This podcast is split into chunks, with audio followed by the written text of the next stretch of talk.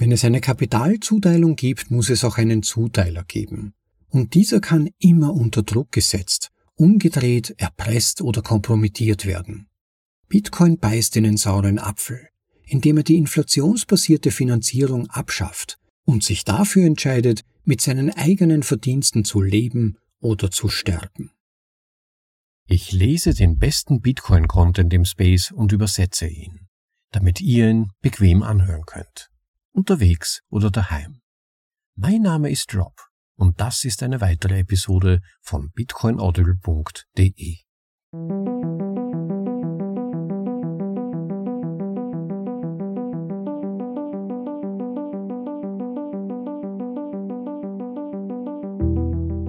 Ja, herzlich willkommen zur Folge Nummer 113 von bitcoinaudible.de, dem Podcast mit den besten Artikeln aus dem Bitcoin Space für euch in die deutsche Sprache übersetzt und danach vorgelesen zum bequemen Anhören, ob unterwegs oder daheim. Ja, heute erwartet euch ein schon etwas älterer Artikel von Nikata aus dem Jahr 2019 man merkt das an Referenzen, zum Beispiel auf das Facebook-Projekt Libra, das ja mittlerweile schon tot ist, und andere Verweise, aber wie die meisten Artikel, die ich für euch auswähle, ist auch dieser dennoch zeitlos, wie ihr beim Zuhören unweigerlich bemerken werdet. Ähnlich wie ein Artikel, den ich bereits vor einigen Wochen vorgelesen habe, widmet er sich den Kompromissen, die Bitcoin als Geld treffen muss, um von Menschen maximal unbeeinflussbare monetäre Regeln, also zum Beispiel bezüglich der maximalen Geldmenge, maximaler Dezentralisierung, zum Beispiel durch möglichst geringen Ressourcenverbrauch für die Verifizierung, für Transparenz und faire Ausgabe zu erreichen. Und im Unterschied zum Artikel von Warren, den ich euch in Episode Nummer 96 vorgelesen habe, betitelt Bitcoin ist schlechter, ist besser, ein wirklich äußerst empfehlenswerter Artikel für diejenigen von euch, die noch nicht gelesen oder angehört haben, der sich aber mehr auf die technischen Hässlichkeiten, wenn man so sagen will, von Bitcoin konzentriert hat, fokussiert Nick Carter auf Aspekte der Geldpolitik und der Ökonomie von Bitcoin. Ja, für Einsteiger wirkt Bitcoin häufig lobig, langsam und ineffizient. Aber dass er angesichts der bestmöglichen Erreichung dieser Ziele eigentlich recht flink, äußerst effizient und vor allem stabil funktioniert, und sein monetäres Modell bis heute, sogar nach dem Auftauchen von Ordinals, nach wie vor funktioniert, das erschließt sich erst nach genauerem Hinsehen. Und dabei will dieser Artikel einen Beitrag liefern. Ich lege also gleich mit dem Vorlesen los und werde danach im Anschluss noch einige Gedanken anfügen. Und nun mal gleich los mit Bitcoin beißt in den sauren Apfel von Nick Carter im Originaltitel Bitcoin Bites the Bullet. Es wird manchmal gesagt, dass es bei der Entwicklung von Kryptowährungen nichts umsonst gibt, sondern nur Kompromisse. Dies ist ein häufiger Ausspruch von verärgerten Bitcoinern, die zu erklären versuchen, warum eine heiße neue Kryptowährung wahrscheinlich nicht mit 10.000 TPS, also Transaktionen pro Sekunde, mit denselben Zusicherungen wie Bitcoin liefern kann.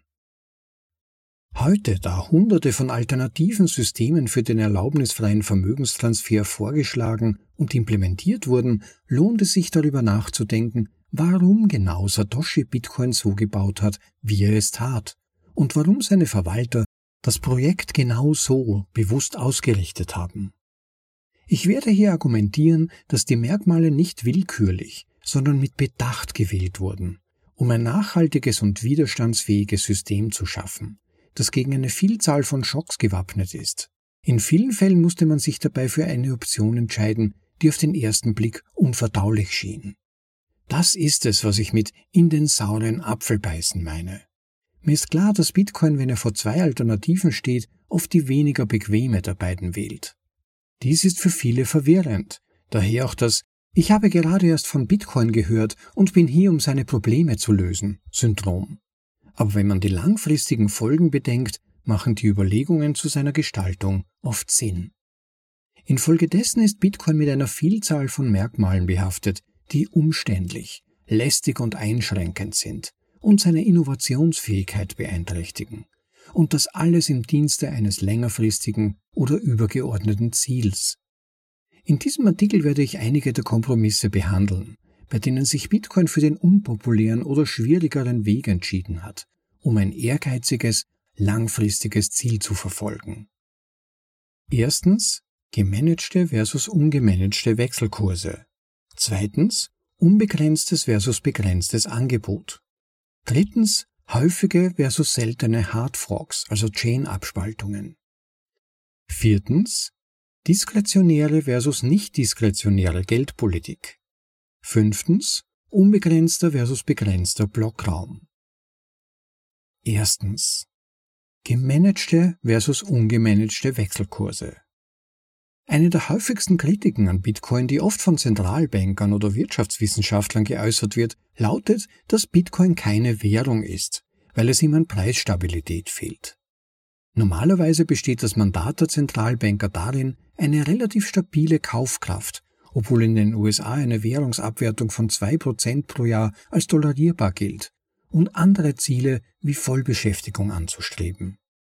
Da es keinen Mechanismus zur Steuerung der Wechselkurse gibt, wird Bitcoin von vornherein nicht als Währung betrachtet. Die konventionelle Auffassung, was eine souveräne Währung ausmacht, impliziert eine gewisse Vorstellung von Verwaltung. Fragen wir einfach Christine Lagarde.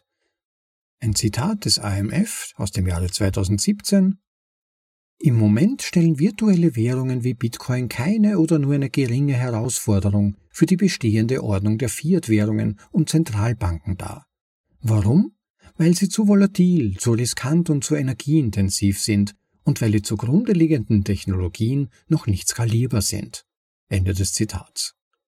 Oder Cecilia Kingsley, stellvertretende Direktorin der schwedischen Zentralbank. Ich habe kein Problem damit, wenn Leute Bitcoin als Anlageobjekt verwenden, aber er ist zu volatil, um als Währung verwendet zu werden. Ende des Zitats. Natürlich kann die Volatilität von Bitcoin nicht gesteuert werden. Vor dem Hintergrund eines knappen Angebots ist der Preis fast ausschließlich eine Funktion der Nachfrage. Das Angebot von Bitcoin ist fast vollkommen unelastisch und so manifestieren sich Wellen der Akzeptanz in heftigen Preisschwankungen. Dies steht im Gegensatz zu staatlichen Währungen, bei denen die Zentralbank verschiedene Hebel in Bewegung setzt, um relative Wechselkursstabilität zu gewährleisten. Die der Geldpolitik innewohnenden Zielkonflikte werden häufig als Dilemma dargestellt, bei dem die Währungsbehörden zwei Eckpunkte auswählen können, aber nicht alle drei. Und an dieser Stelle findet sich im Text eine Grafik, die unmögliche Dreifaltigkeit der Geldwirtschaft, das Trilemma. Ein Dreieck zwischen freiem Kapitalfluss, souveräner Geldpolitik und einer fixen Wechselkursrate. Wenn man seine Währung an etwas Stabiles binden möchte, in der Regel eine andere Währung wie den US-Dollar, muss man sowohl das Angebot der Währung, also staatliche Geldpolitik, als auch die Nachfrage, also den Kapitalfluss kontrollieren. China ist ein gutes Beispiel für die Seite C. Der Renminbi ist weich an den Dollar gekoppelt und die Public Bank of China betreibt eine souveräne Geldpolitik. Diese fordert zwangsläufig Kapitalkontrollen. Die Bank of England wurde 1992 in berüchtigter Weise an diese Einschränkung erinnert, als George Soros und Druckenmiller erkannten, dass ihre Bindung an die deutsche Mark brüchig war und nicht auf Dauer aufrechterhalten werden konnte. Die Bank of England musste ihre Niederlage eingestehen und das Pfund Sterling frei floten lassen. Ein aktuelleres Beispiel für diesen Zwang ist Hongkongs derzeitige Mühsal mit seiner Währung, die weich an den US-Dollar gekoppelt ist. Zum Unglück für Hongkong hat der US-Dollar in den letzten Jahren erheblich an Wert gewonnen, so dass die Währungsbehörde vor der wenig beneidenswerten Aufgabe steht, ein Aufwertungsziel zu erreichen. Ein Kapitalabfluss aus Hongkong in die USA hat die Schwierigkeiten noch verschärft. Hongkong hat sich für die Option A in der Grafik entschieden, gibt also seine geldpolitische Autorität im Gegenzug für einen freien Kapitalfluss und einen gebundenen Wechselkurs auf. Wenn sie die Bindung verlieren, erhalten sie die geldpolitische Souveränität zurück, also die Möglichkeit, ihre Zinspolitik von der US-Notenbank abzukoppeln und behalten gleichzeitig den freien Kapitalverkehr.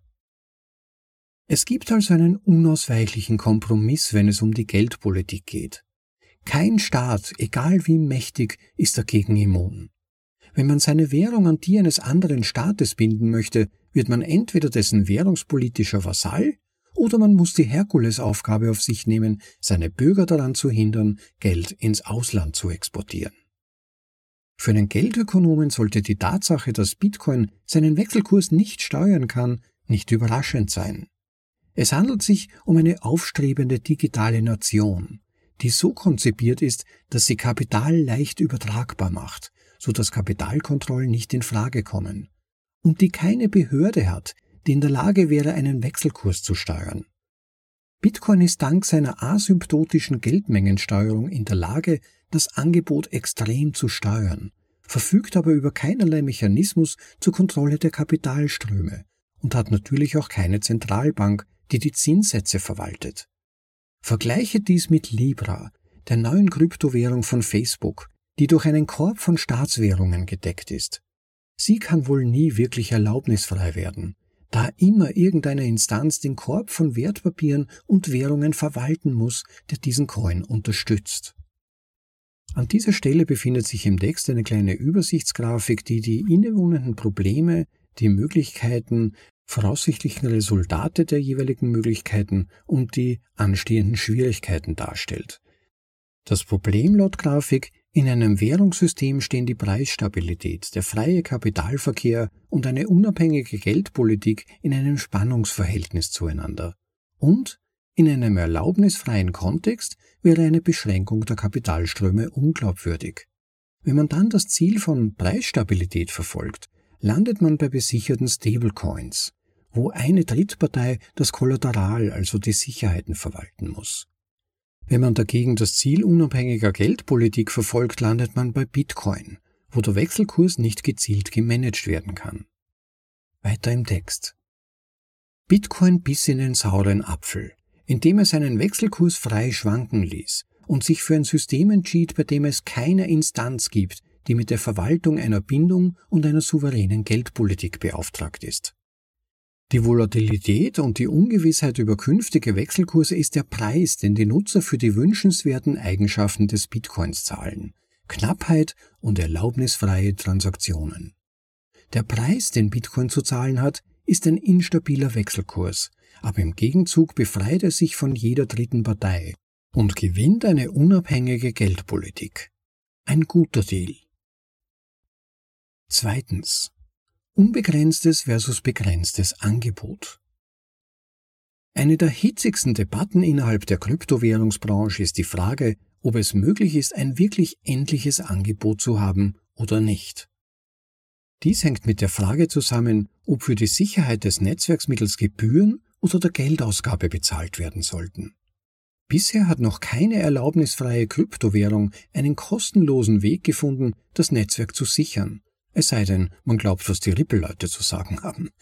Wenn man glaubt, dass die Transaktionsgebühren ausreichen, um die Sicherheit zu finanzieren, könnte man ein gebührengesteuertes Sicherheitsmodell bevorzugen, da die Inhaber unterm Strich eher von weniger als von mehr Ausgaben profitieren.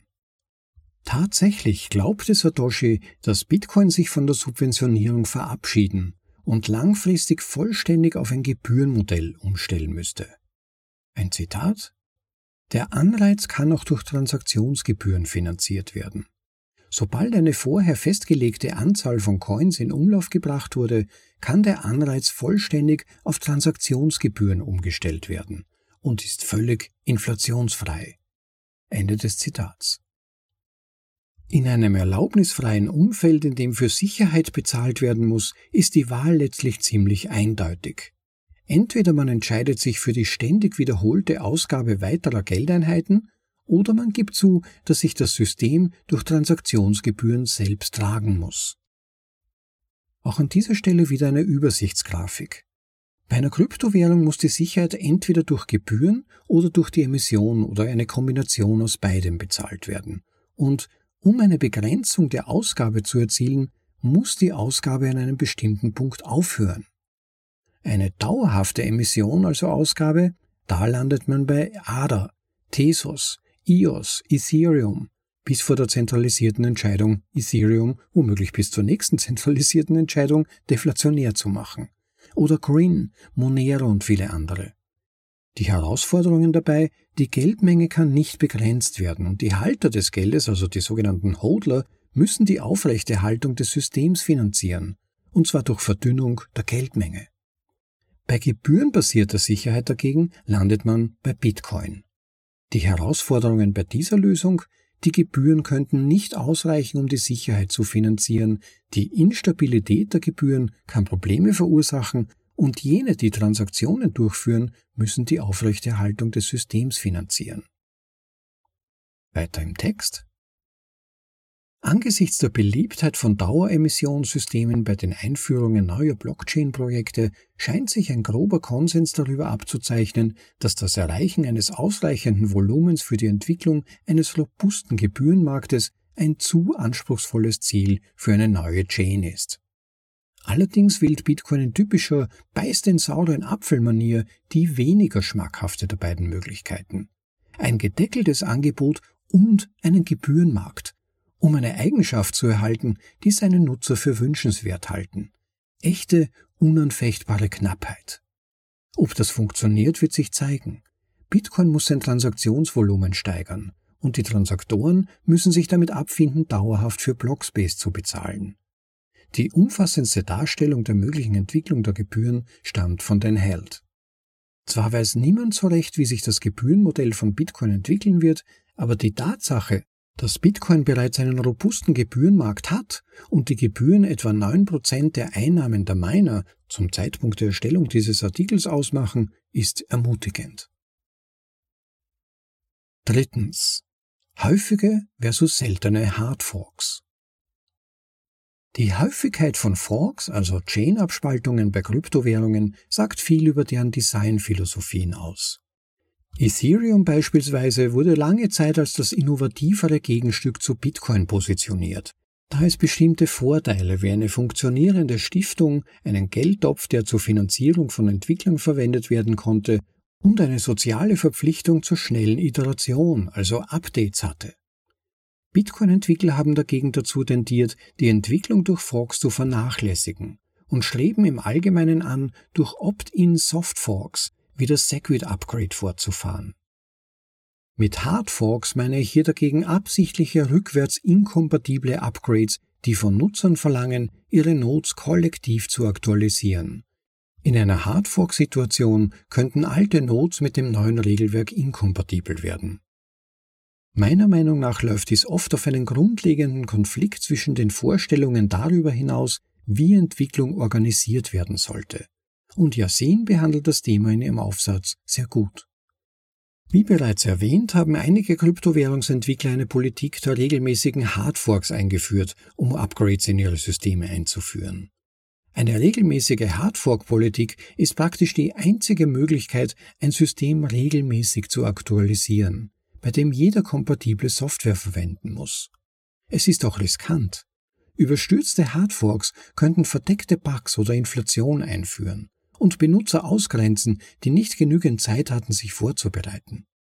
Schlecht organisierte Hardforks als Reaktion auf Krisen führen oft zu Chaos, wie es bei Verge und Bitcoin Private der Fall war.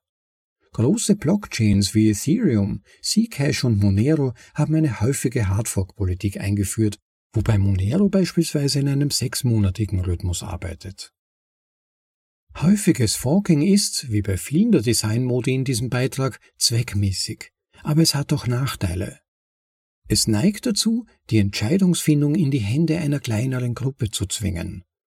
Weil der langsamere, beratende Governance-Stil, der Bitcoin Core charakterisiert, schlecht für schnelle Aktionen geeignet ist. Und es führt Angriffsvektoren ein. Entwickler, die für das Forking verantwortlich sind, könnten sich selbst und ihren inneren Kreis auf Kosten der Nutzer belohnen, indem sie zum Beispiel eine versteckte oder explizite Steuer erheben, die in ihre Kassen fließt, oder die Proof-of-Work-Funktion so zu verändern, dass sie nur mit Hardware funktioniert, die ihnen gehört. Wie alles in der heiklen Kunst der Blockchain-Wartung hat auch die Konzentration von Macht ihren Preis. An dieser Stelle wieder eine Übersichtsgrafik zu diesem Thema. Ich erkläre kurz, die Problemstellung, also in diesem Fall, öffentliche Blockchains müssen regelmäßig aktualisiert werden, Krisen sind zu bewältigen und so weiter. Aber rasche oder eng fokussierte Aktualisierungen öffnen den Argumentationsraum. Sie erweitern den Spielraum für Lobbying und die Ausnutzung für Informationsasymmetrien und bergen das Risiko, Fehler zu produzieren. Es ergibt sich die Wahl zwischen periodischen Hardforks und mehr expliziter Steuerung, wodurch sich das Treffen von wichtigen Entscheidungen auf wenige Personen konzentriert. Die damit verbundenen Schwierigkeiten sind also unter anderem, dass die schnelleren Veränderungen weniger formale Überprüfung bedeuten, dass die von der Entscheidungsfindung Ausgeschlossenen sich entrechtet fühlen können und die Entscheidungsinstanz muss mitunter um ihre Legitimität ringen.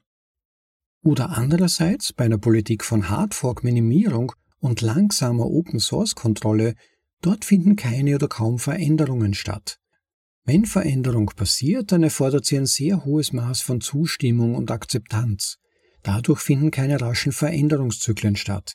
Die Koordination bei Krisenfällen ist schwierig und es gibt keine Instanz, die zum Beispiel Konflikte oder rechtliche Probleme lösen kann. Und das Theseus-Problem tritt häufig auf. In Softwarebegriffe übersetzt heißt das, bleibt ein Softwareprojekt, dessen Teile ausgetauscht werden, immer noch dasselbe Projekt? Weiter im Text. Zu beachten ist die Tatsache, dass alle Blockchains, die dezentraler verwaltet werden, unter dem sogenannten Theseus-Problem leiden. Dies bezieht sich auf die Tatsache, dass Blockchains, die formal niemand besitzt, die Erhaltung einer bestimmten Identität im Laufe der Zeit mit der Fähigkeit zur Veränderung in Einklang bringen müssen. Ich diskutiere das Thema hier ausführlich. Ein Verweis auf einen anderen Artikel von Nikata What It Is Like to Be a Bitcoin. Öffentliche Blockchains, die keinen einzigen Verwalter haben, der für die Beilegung von Streitigkeiten zuständig ist, müssen sich letztlich diesen Problemen des Theseus stellen. Daher ist die Option auf der rechten Seite, also die der Vermeidung von Hardforks, eine schmerzhafte Option. Aber auch hier ist es ein Kompromiss, den Bitcoin gerne eingeht. Viertens. Diskretionäre versus nicht diskretionäre Geldpolitik. Wenn du Künstler oder Ingenieur bist, hast du vielleicht schon festgestellt, dass Beschränkungen die Mutter der Kreativität sind. Die Einschränkung des Gestaltungsspielraums eines Problems zwingt sich oft dazu, eine innovative Lösung zu finden. Abstrakter ausgedrückt, wenn du mehr Ressourcen zur Verfügung hast, gehst du weniger sorgfältig mit ihnen um, sondern bist eher verschwenderisch.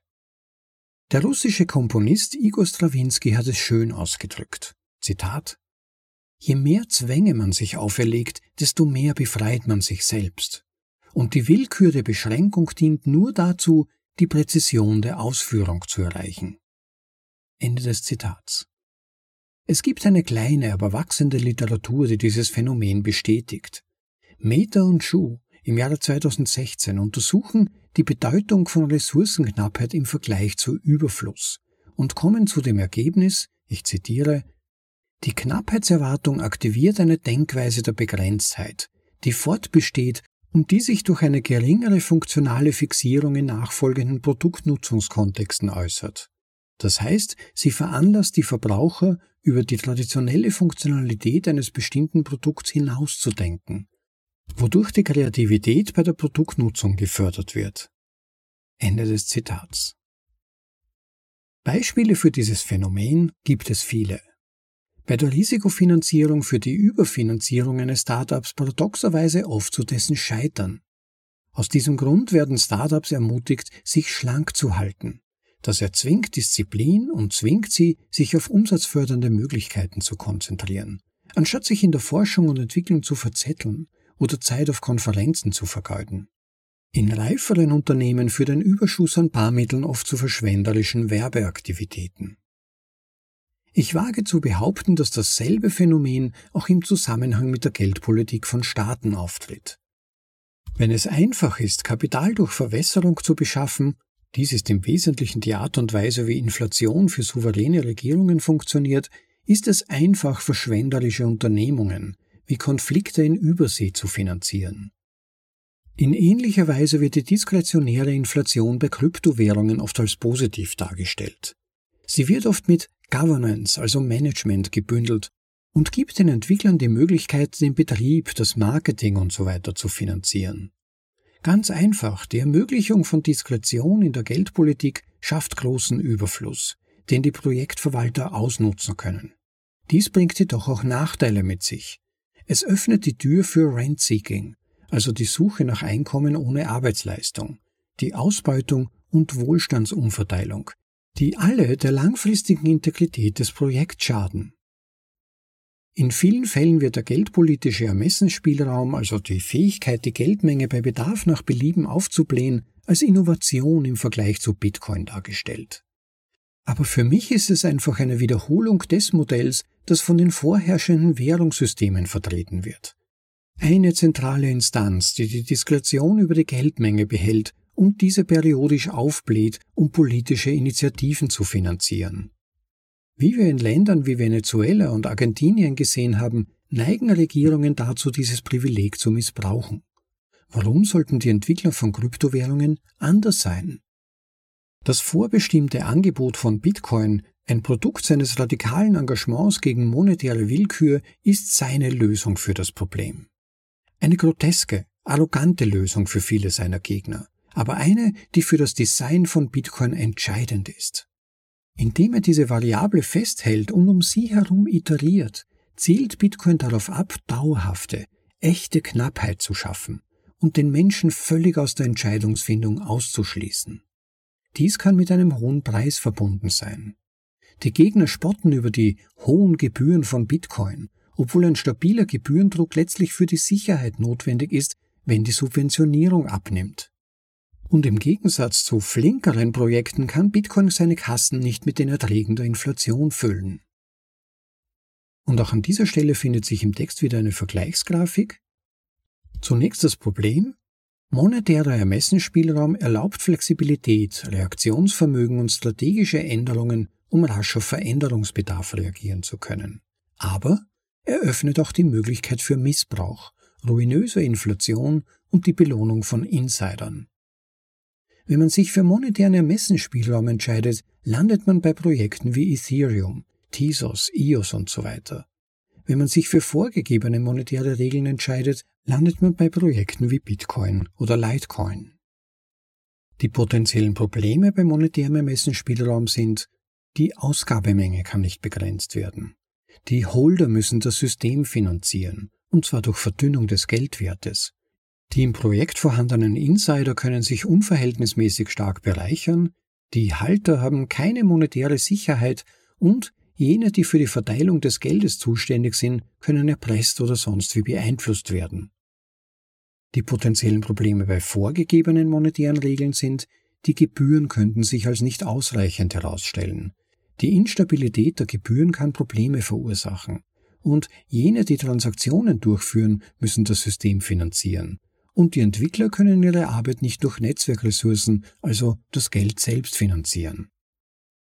Ich möchte anmerken, dass einige der Projekte in der linken Spalte, also denen mit monetärem Ermessensspielraum, das Angebot nicht willkürlich erhöht haben, um politische Ziele zu erreichen, sondern dass sie die Möglichkeit im Wesentlichen in den sozialen Vertrag der Projekte von vornherein aufgenommen haben dass das Geldmengenangebot ein Hebel ist, der gezogen werden kann, wenn es der Einsatz rechtfertigt.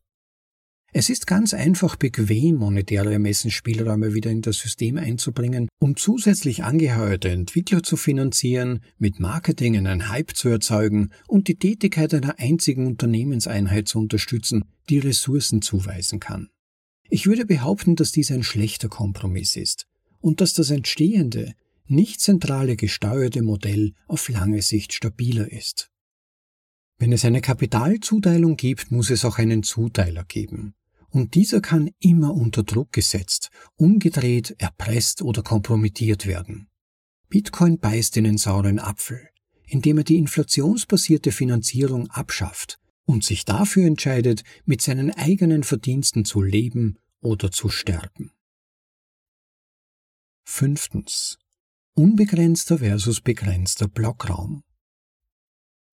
Die Debatte über den Blockspeicherplatz kann ähnlich wie die zuvor erwähnte Debatte über die Beschränkung versus fehlende Beschränkung verstanden werden.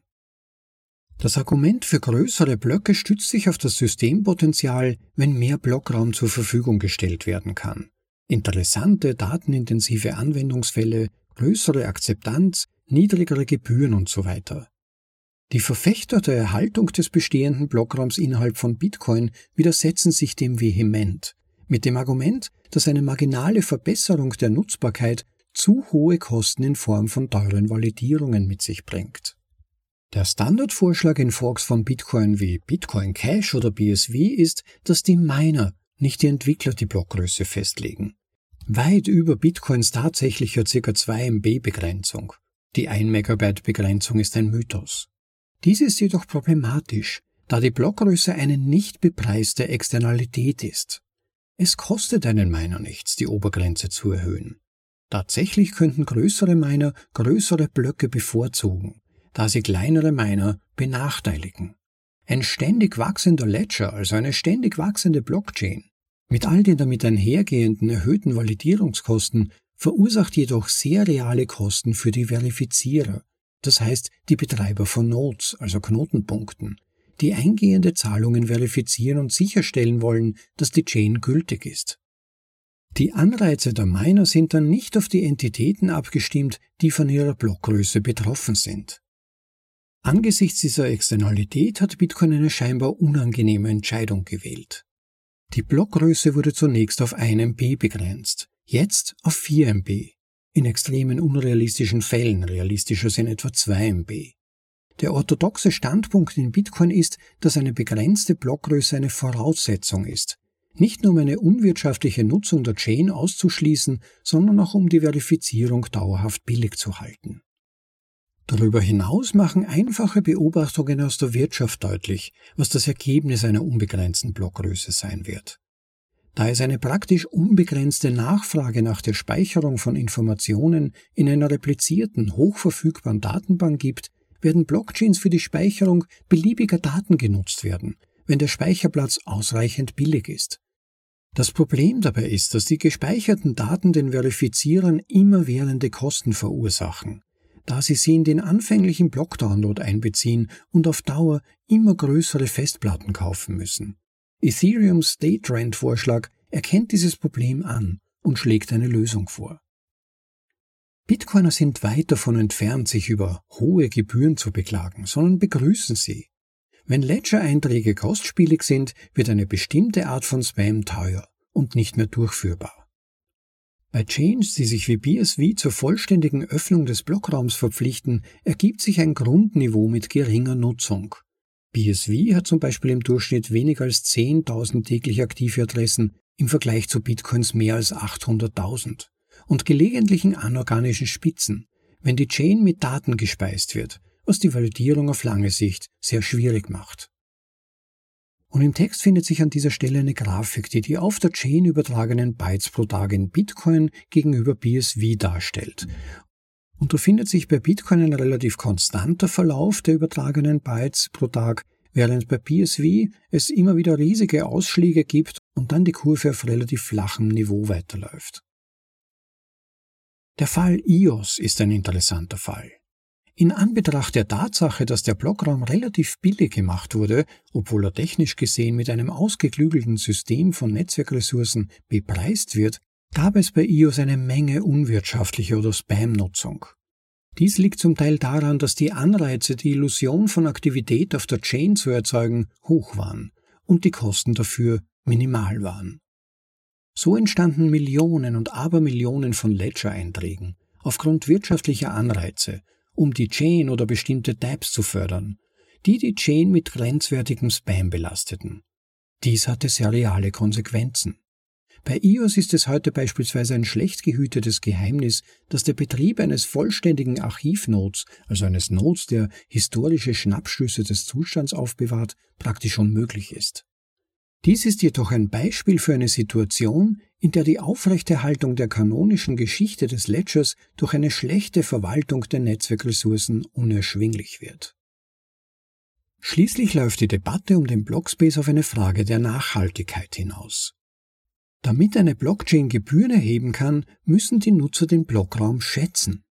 Wenn die Blockgröße jedoch völlig unbegrenzt ist, liegt es auf der Hand, dass der Blockraum wertlos sein wird. Wie viel würdest du für eine Ware bezahlen, die unbegrenzt verfügbar ist? Durch die Begrenzung der Blockgröße ist Bitcoin in der Lage, einen Markt für Ledger-Einträge aufrechtzuerhalten, der eines Tages die Subventionierung der Miner durch die Emission ersetzen wird. Die Gegner bestreiten, dass die Vergrößerung der Blockgröße eine immer stärkere Nutzung ermöglicht, die sich schließlich in Gebühren niederschlagen wird. Und an dieser Stelle hat der Autor eine Folie von seinem Vortrag auf der MIT Bitcoin Expo eingefügt, indem er die zwei hauptsächlich zur Anwendung kommenden Fee-Modelle, also Gebührenmodelle, beschreibt und bildlich darstellt. Die eine ist die von Bitcoin Cash, BSV und nun auch Ethereum, bei der es große Blöcke mit relativ vielen darin möglichen Transaktionen gibt, aber geringen Gebühren, und dem Ansatz von Bitcoin, bei dem pro Block weniger Platz zur Verfügung steht, dadurch eine hohe Kompressionsrate sozusagen der Transaktionen nötig ist und die Gebühren pro Block relativ hoch sind. Ich bezeichne dies als das Mile Wide and Inch Deep, frei übersetzt als Meilenweite und Zentimetertiefe Modell des Gebührenmarktes. Empirisch hat sich diese Sicht der Gegner bisher nicht bestätigt.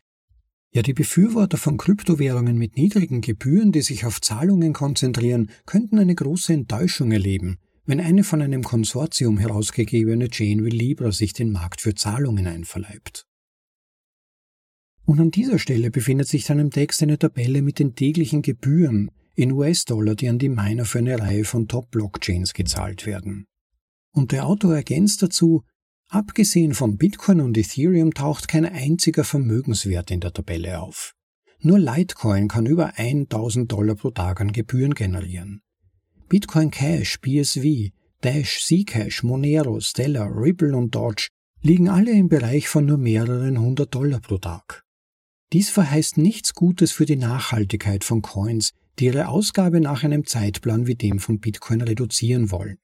Derzeit scheint keine Chain außer Bitcoin und Ethereum in der Lage zu sein, in ein System einzutreten, in dem die Gebühren den Großteil der Einnahmen der Validierer ausmachen. Daher ist die Bepreisung von Blockspace und die Ermöglichung der Entwicklung eines Marktes, auch wenn dies in Bezug auf die Gebühren schmerzhaft ist, ein entscheidendes Merkmal von Bitcoin. Wenn es etwas gibt, das ich mit diesem Beitrag zu vermitteln hoffte, dann ist es, dass Designmerkmale von Bitcoin, die seltsam, hässlich oder kaputt erscheinen, in der Regel unter der Oberfläche gute Begründungen haben. Das macht sie nicht unantastbar. Es gibt sicherlich Argumente für die Alternativen, und dieser Designraum wird von Tausenden von Projekten aktiv erforscht. Satoshi war kein allwissender Gelehrter, und er hat sicherlich einige der Entwicklungen des Systems nicht vorausgesehen. Aber die Kompromisse, die zu Bitcoin geführt haben, sind im Allgemeinen durchaus vertretbar. Ob sie absolut richtig sind, wird sich zeigen. Aber denke daran. Wenn du auf eine Funktion stößt, die offensichtlich falsch zu sein scheint, schaue genauer hin und du wirst vielleicht eine Rechtfertigung für ihre Existenz entdecken. Das war Bitcoin beißt in den sauren Apfel von Nikato. Ja, wieder mal ein großartiger Artikel von Nick Carter. Dieser Mann versteht es wirklich zu schreiben. Man muss bedenken, dass dieser Artikel mittlerweile schon über vier Jahre alt ist und er ist noch immer zeitlos. Er ist noch immer am Zahn der Zeit, weil er eben grundlegende Prinzipien von Bitcoin wirklich treffend und brillant erklärt, meiner Ansicht nach. Und wie schon am Beginn erwähnt, ähm, dieser Artikel, man könnte ihn eigentlich als Fortsetzung von dem Artikel von Gwern betrachten. Gwern hat seinen Artikel damals genannt Bitcoin is worse is better, Bitcoin ist schlechter ist besser. Und er hat in seinem Artikel damals eben erstmals mit dieser Idee gespielt und sie erklärt, dass Bitcoin vordergründig hässlich, globig, ungeschickt programmiert wirkt, aber bei näherem Hinsehen jedes Detail tiefergehenden Sinn zu machen scheint. Und er hat das eher auf einer technischen Ebene erklärt, beispielsweise warum die Blockgröße so und nicht anders gelöst wurde von Satoshi, aber vor allem aus technischer Sicht und mit der Frage im Hintergrund, ob die Netzwerkkapazität derartige Blockgrößen erlaubt und auch in Zukunft unterstützen würde, dann der Frage beispielsweise des Double Spending und des Problems der byzantinischen Generäle, das Satoshi gelöst hat, Ionicata hat sich vor allem auf die monetären Regeln von Bitcoin konzentriert und, und die Art und Weise, wie Bitcoin die diversen Herausforderungen löst, abgeklopft und die Vor- und Nachteile herausgearbeitet. Mein persönlicher Eindruck ist ja, dass Bitcoin in gewisser Weise durch die Feuerschmiede gegangen ist. Es hat schon so viele Versuche vorher gegeben, elektronisches Geld zu entwickeln. Da gab es ja auch einen weiteren guten Artikel, wenn ich gerade so drüber nachdenke. Episode Nummer 4 war das, glaube ich, von Gigi. Bitcoin ist eine Idee. Wo Gigi ähm, im Prinzip dargestellt hat, welche Vorläufer Bitcoin hatte, vor allem in technologischer Hinsicht, aber auch in Bezug auf die Versuche, elektronisches Geld zu entwickeln, das gleichzeitig aber auch möglichst wenig angreifbar sein soll. Und keinem Projekt ist das vorher gelungen. Bitcoin hat das ermöglicht, Satoshis Erfindung, all diese Ansätze und diese fortschreitenden Entdeckungen, die auf geniale Weise zusammenzuführen und etwas Neues zu schaffen. Nämlich Bitcoin, das war der Durchbruch. Alle anderen Projekte sind gescheitert. Aus diesen Erfahrungen wurde aber gelernt und die perfekte Kombination gefunden. Zumindest soweit man bislang beurteilen kann. Wie der Autor Nick Carter ja auch selbst erwähnt, es laufen wir im Prinzip Tausende von Testprojekten, die alle den Anspruch haben, es noch besser als Bitcoin zu machen, aber schon beim ersten Hinsehen, zumindest äh, hartgesottenen Bitcoinern, die schon viel erlebt und gesehen haben und Bitcoin wirklich durchdacht haben, ist oft schon nach den ersten Sätzen der Beschreibung dieser Projekte klar, dass das eigentlich zum Scheitern verurteilt ist. Aber viele Menschen, vor allem Neuensteiger, verstehen halt nun einmal nicht, welche heiklen Balanceakte dazu vollbringen sind, wenn es um das Ziel echter maximaler Dezentralisierung und Unzensierbarkeit geht. Und Altcoin-Projekte bemühen sich dann verzweifelt an den einzelnen Parametern herumzuschrauben, also entweder Transaktionsgeschwindigkeit oder geringere Gebühren, eine noch geringere Geldmenge, noch geringere Inflation als Bitcoin. Also ihr merkt schon, es geht immer um noch mehr Superlative, eine neue Kombination, eine innovative des Besten vom Besten. Und das soll dann noch besser sein. Aber irgendwie ist da ein Wurm drin. Irgendwo geht sich das alles dann nicht aus und tatsächlich stellt sich dann oft, meistens nach den ersten Monaten oder spätestens nach ein bis zwei Jahren heraus, dass diese Projekte in aller Regel eben vor allem ökonomisch nicht tragbar sind. Sie sind entweder nicht finanzierbar oder es muss das Problem der Finanzierung der Sicherheit gelöst werden, wie das ja Indikator sehr schön dargestellt hat in seinem Artikel. Ein gar nicht unerhebliches Problem, wie wir gesehen haben, weil eben Sicherheit einen Preis hat. Und die Frage ist immer, wer diesen Preis bezahlt. Bezahlen den die Holder? Dann kann das eigentlich nur über eine Erhöhung der Geldmenge passieren. Dann müssen neue Geldeinheiten geschaffen werden und die Holder, also die Halter oder Sparer dieses Geldes, zahlen dann für Sicherheit durch die laufende Entwertung ihres Besitzes. Nur dafür haben wir Krypto eigentlich nicht gebraucht, das haben wir schon in Fiat. Und andererseits aber, wenn über Gebühren die Sicherheit finanziert wird, dann ist natürlich die Frage, ist dieses Projekt tatsächlich über Gebühren finanzierbar? Dazu müsste ja dieses Geld mal Wert haben, eine, ein gewisses Wertversprechen. Und da hat halt Nikator sehr gut aufgezeigt, wie ich meine, dass Bitcoin eigentlich der einzige Kandidat zum heutigen Zeitpunkt ist, der dieses Wertversprechen in ausreichender Weise mit sich bringt. Und wir sehen das ja auch live heutzutage, wo seit Monaten ein Hashrate-Rekord nach dem anderen eingestellt wird, die Hashrate immer neue Höhen erreicht, also scheinbar ein unglaublicher Wettbewerb hinter den Kulissen stattfindet, die noch verbleibenden Bitcoin zu meinen. Und damit wird die Sicherheit von Bitcoin finanziert und weiterlaufend erhöht. Was ich besonders interessant finde in letzter Zeit ist, dass seit dem Aufkommen der sogenannten Ordinals, also der Möglichkeit auf der Bitcoin-Blockchain JPEGs und sonstige Daten abzuspeichern, sich die Gebühren doch signifikant erhöht haben, aber sich auch die Theorie bestätigt hat, dass bei ausreichender Nutzung der Blockchain, und da kann man ja sagen, aus welchen Gründen auch immer, die Finanzierung weiterläuft und damit nicht die Sorge bestehen muss, dass bei einer geringeren Blockbelohnung, die ja nach dem nächsten Halving dann wieder auftreten wird, die Gebühren nicht mehr in der Lage sind, das Mining zu finanzieren, nicht mehr genug attraktiv für die Miner sind. Die Miner verdienen so gut wie nie zuvor aktuell. Und was auch noch bemerkenswert ist, ist, dass Bitcoin ja im Prinzip eine Methode ist, Besitz und Wert abzubilden, die Transaktionen von Wert in der Bevölkerung abzubilden und dafür eine Datenbank zur Verfügung zu stellen. Bitcoin ist eigentlich nicht geschaffen dafür, irgendwelche halblustigen Affenbilder abzuspeichern. Es ist im Prinzip eine Zweckentfremdung der Blockchain, der Bitcoin-Blockchain für diesen Zweck. Und die macht im Prinzip nicht mal ökonomisch Sinn, denn die Transaktionen sind in Summe doch recht teuer. Es gibt deutlich günstigere Möglichkeiten, Ordinals, also NFTs auf der Blockchain abzubilden. Das muss nicht Bitcoin sein und es muss nicht vor allem nicht auf dem Base Layer, also der Basis-Chain sein. Man könnte dazu andere Technologien verwenden, aber wie ich ja früher schon mal in einer Nachbesprechung gesagt habe, ich vermute ja, dass in erster Linie es darum geht, den Bitcoin-Maximalisten unter Anführungszeichen eins reinzuwürgen, etwas zu tun, das die Puristen unter den Bitcoinern auf jeden Fall stören muss und ein kindisches Vergnügen oder nach Betrachtungsweise vielleicht ein narzisstisches Vergnügen daran zu entwickeln und ihnen zu zeigen, wie für wie dämlich man diese Bitcoin-Maxis hält. Guy Swan hat das mal ironischerweise als Pooping in the Park, also als frei übersetzt Pinkeln in Nachbarsgarten sozusagen bezeichnet. Dass es einfach eine Unsitte ist, aber manche Leute halt einfach ein Lustgefühl daran empfinden, sich nicht nach Vorschrift, nicht nach den Vorstellungen der Puristen zu verhalten. Ja, und darum geht's vermutlich. Und das ist einigen Leuten halt auch relativ viel Geld wert. Und trotzdem zeigt sich aber ganz spannenderweise, dass Bitcoin auf diese neue Herausforderung, dass eben plötzlich die Gebühren ansteigen und es scheinbar tatsächlich Bedarf zu geben scheint, lustige Affenköpfe oder andere Daten auf der Bitcoin-Blockchain abzusichern gewissermaßen. Und plötzlich werden da Lösungen dafür entwickelt.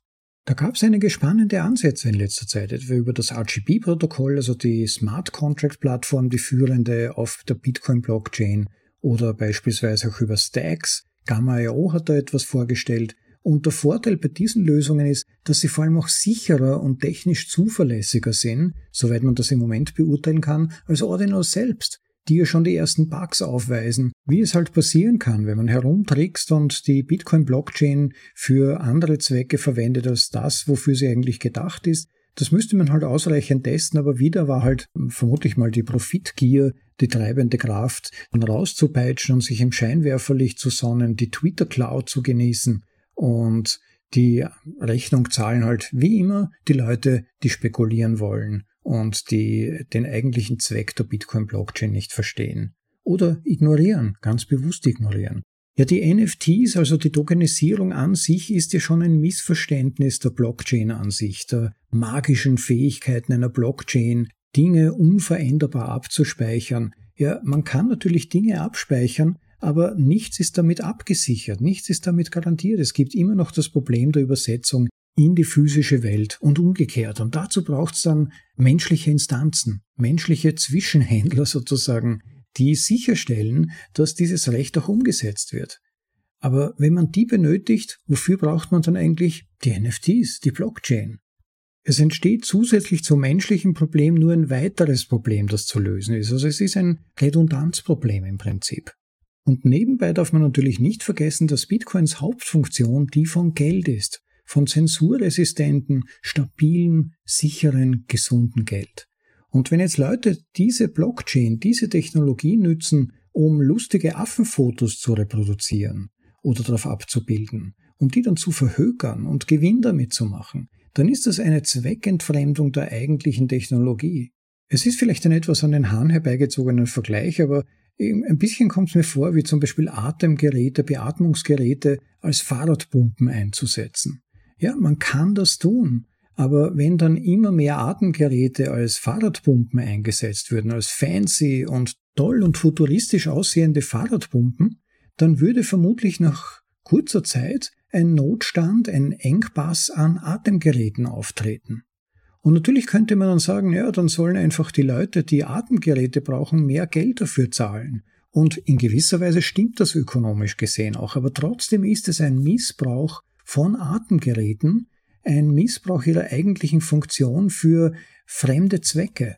Und das ist nicht statthaft, das ist unmoralisch und unethisch. Und so ähnlich ist es bei Bitcoin, das ja dazu da sein sollte, Menschen mehr Freiheit zu verschaffen, ihnen zu ermöglichen, beispielsweise ihr Geld mitzunehmen, zu fliehen. Und das sind oft keine großen Beträge, über die sie da verfügen können, die aber für sie lebensentscheidend sein können. Und dann gefallen sich einige Kryptomillionäre, die ihr Vermögen durch fragwürdige Praktiken gemacht haben, in Zaubererkostümen auf Bühnen herumzutanzen und anderen sozusagen ins Rein zu würgen, nur um ihnen zu demonstrieren, dass Bitcoin zweckentfremdet werden kann und verweisen dann mit hämischem Grinsen auf Zehntausende von Fahrrädern, die sie alle schon mit Atemgeräten aufgepumpt haben.